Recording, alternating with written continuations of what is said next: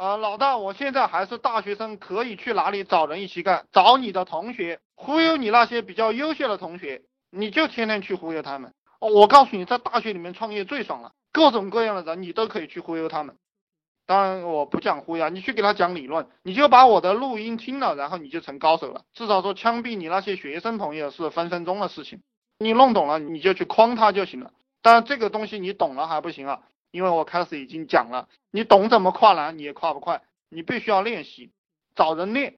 开始你的那些同学不相信你，没有关系，你不断的对着一个一个的换，一个一个的换，他们成了你的靶子了，然后你练着练着就天下无敌了。那个古龙写小说，天下第一被天下第二杀死了，为什么？因为天下第一不练习，天下第二天天在练，当然天下第二又被小李飞刀干死了。那这个你们也可以去看哈。其实我告诉你们。这种小说为什么写的牛？是因为它越来越接近真理。它为什么接近真理，并不是因为写小说的人明白真理，而是一个人只要不断的练习，他就会接近真理，就是这个样子。你比如说讲 YY，对不对？我会什么呀？我告诉你们兄弟们，我啥也不会，但我为什么可以乱扯给你们扯一个小时？不管有没有用，那是因为我不断的在练习，所以我才扯得出来。你没有练习，我给你个话筒，你讲啊。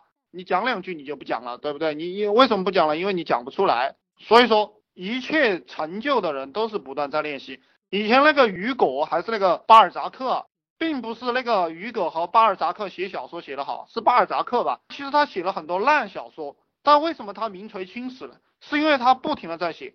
有一个美国作家讲了一句话，就一个作家为什么可以写好他的作品，就是因为他笔耕不辍，从来没有停下。所以。我经常也在我的说说里讲，没有休息，就永远在路上，永远在路上。那孔夫子也讲了这一句话，他的弟子是子路还是子贡？对孔夫子讲，哎呀，老师我太累了，可不可以休息一下？然后孔夫子就告诉他，生生不息，只要你还活着，你就不能停下来，死了自然会长眠。你去看那个水，对不对？逝者如斯夫，不舍昼夜。只在川上曰：“逝者如斯夫，不舍昼夜。”什么意思？你看那个河流，它永远是在流动的。这个太阳牛逼，为什么牛逼？就是它永远在东升西落，它没有说它要停下来要休息一下。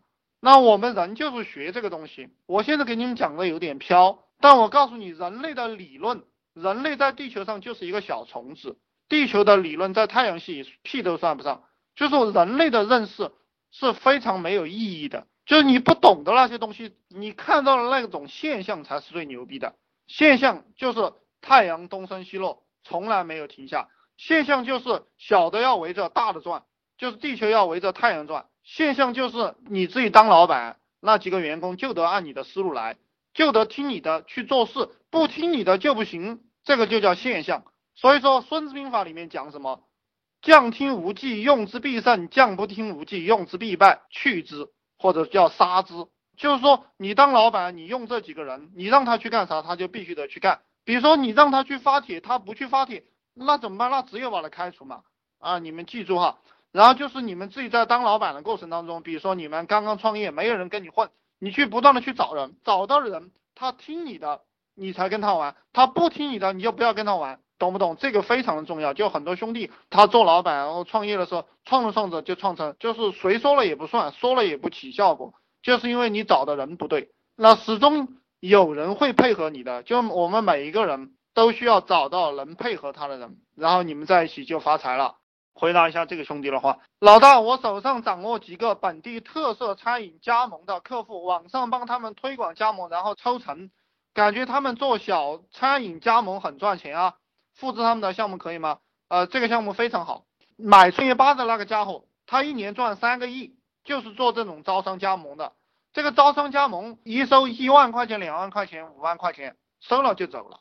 你给他的就是一些方案、一些资料，他会不会都无所谓，但你把钱已经赚走了。互联网上非常赚钱的就是这种招商加盟，啊，你们可以去尝试啊。嗯，然后我再告诉你们，你们刚创业的时候，你们给别人布的这个局。核心层才能由公司的股权，管理层分利润，员工做执行任务的给工资，不要给股权。我希望兄弟们能听懂哈。我再重复一遍，核心层才可以给股权，管理层给什么？给一点利润就行了。管理层你可以给多的利润，我历来是分这个百分之六十的利润出去。员工层只给高工资、好福利，不能够混淆啊，因为有些兄弟不懂嘛。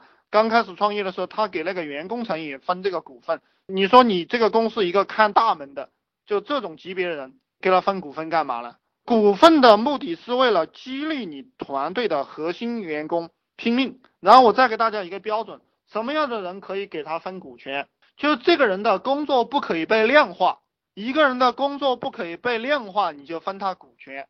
因为因为股权激励他这个公司成了他自己的，他做得好就有钱了，做不好就没钱了，所以你要分他股权。一个工人的工作可以被量化，那就计件，按计件给他发钱啊，兄弟们你们去干哈。